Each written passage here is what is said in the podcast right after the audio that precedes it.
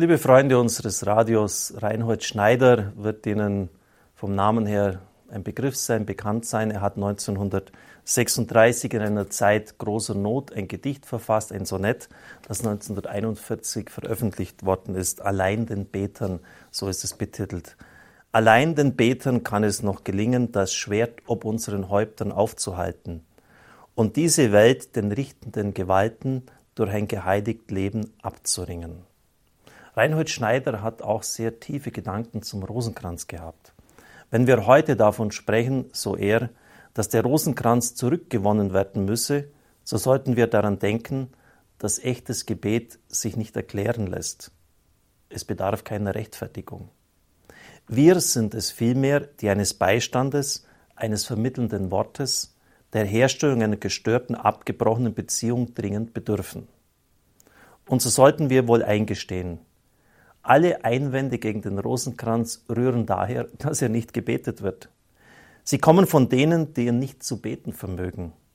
Ein Gebet erschließt sich eben nur mal im Gebet, so wie das Geheimnis der Kirche des mystischen Leibes unseres Herrn nur von den lebendigen Gliedern dieses Leibes erfasst wird.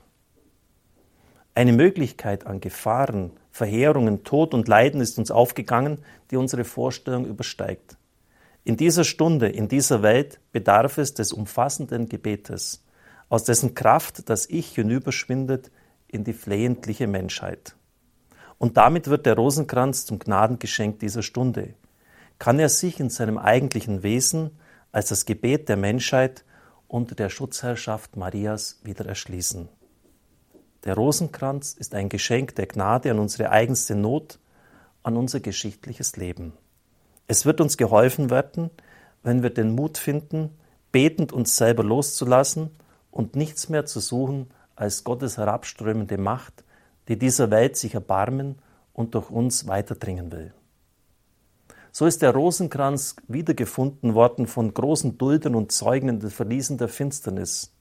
Sie waren am weitesten fortgerissen worden in das Reich des Bösen und sind dort als Sieger gefallen, indem sie beten für alle, und somit auch für ihre Mörder.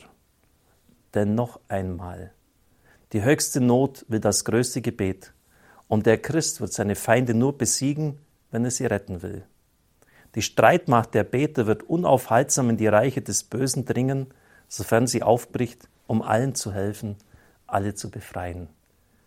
Zitat Ende. Wunderbare Gedanken eines großen Denkers. Sie merken auch hier, jetzt nicht die Intention, den Gegner sozusagen auszuschalten, zu vernichten, sondern auch ihn noch einmal, selbst die Täter, noch einmal mit dem Gebet einzuhüllen und um ihre Rettung vor Gott einzutreten. Allein den Betern kann es noch gelingen, das Schwert ob unseren Häuptern abzuwenden. Damals mitten im Toben des Weltkriegs, Reinhard Schneider wäre ja auch fast wegen Hochverrat verhaftet worden, wenn der Krieg nicht seinem Ende entgegengegangen wäre so aktuell wie heute auch. Nehmen wir diese Aufforderung dieses großen Denkers ernst. Ich wünsche Ihnen alles Gute.